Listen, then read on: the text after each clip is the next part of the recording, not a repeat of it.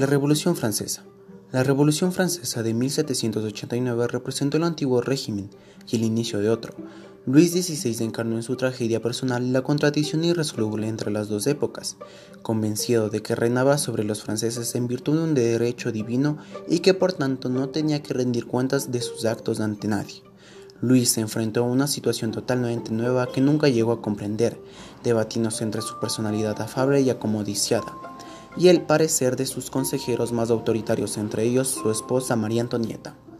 Aceptó de mala gana la convocatoria de 1788 de una asamblea estamental para discutir la crisis financiera de la monarquía, pero no creyó que la iniciativa fuera a tener consecuencias. Así, cuando se produjo el asalto popular contra la Bastilla, verdadero detonante de la revolución, no consideró que el episodio tuviera suficiente importancia como para anotarlo en su diario personal. Los hechos enseguida le hicieron ver su error. El 14 de julio de 1789 la burguesía tomó la Bastilla, la prisión que era el símbolo del antiguo régimen, y el 4 de agosto la Asamblea Nacional declaró una serie de decretos que entre otras cosas cortaba los privilegios de la nobleza como la exención de impuestos y el monopolio sobre tierras cultivables. La Asamblea establece la Declaración de los Derechos del Hombre y del Ciudadano. En septiembre de 1791 se promulgó la nueva Constitución francesa, asegurando la ciudadanía para todos y presionando al monarca Luis XVI a aceptar sus criterios. Esta constitución prevía la igualdad de todos ante la ley, el voto censal, la confiscación de las tierras eclesiásticas, el fin del diezmo, la constitución civil del clero, entre otros puntos. A partir de ese momento, la Francia revolucionaria esboza su primer tipo de nuevo gobierno, la monarquía constitucional que duró de 1791 a 1792. El ala más radical de la revolución fueron los jacobinos que querían radicalizar la presión contra los nobles y el clero e instituir una república revolucionaria sin ningún resquicio de la monarquía. En 1792, Austria invadió Francia y ésta declaró la guerra a aquella. La población de París, después de enterarse de los planes del rey, invadió el Palacio Real de Turies y detuvo al rey y su familia. El rey y su esposa María Antonieta tuvieron sus cabezas rotas por la guillotina en 1793 y la monarquía constitucional llegó a su fin el mismo año.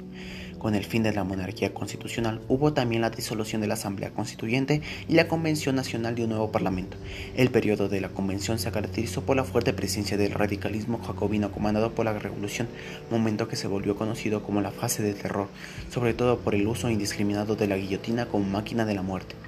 En el proceso de confrontación contra estas dos monarquías nació el Ejército Nacional francés, es decir, un ejército que por primera vez no está compuesto de mercenarios y aristócratas, sino del pueblo de una nación que se veía como una nación.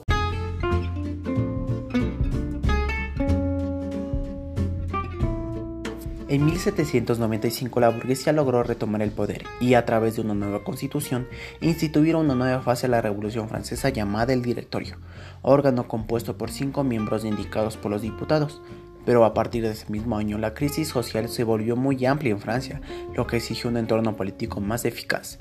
Uno de los jóvenes y destacados generales de la revolución, Napoleón Bonaparte, era el hombre esperado por la burguesía para dar orden a la situación política francesa. En 1799, al regresar de Egipto a Francia, Napoleón encontró un escenario conspiratorio contra el gobierno del directorio.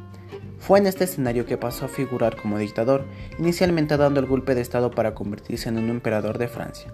El periodo napoleónico duró 1800 a 1815 y cambió el escenario político del continente europeo, mientras que expandió el ideal nacionalista para varias regiones del mundo.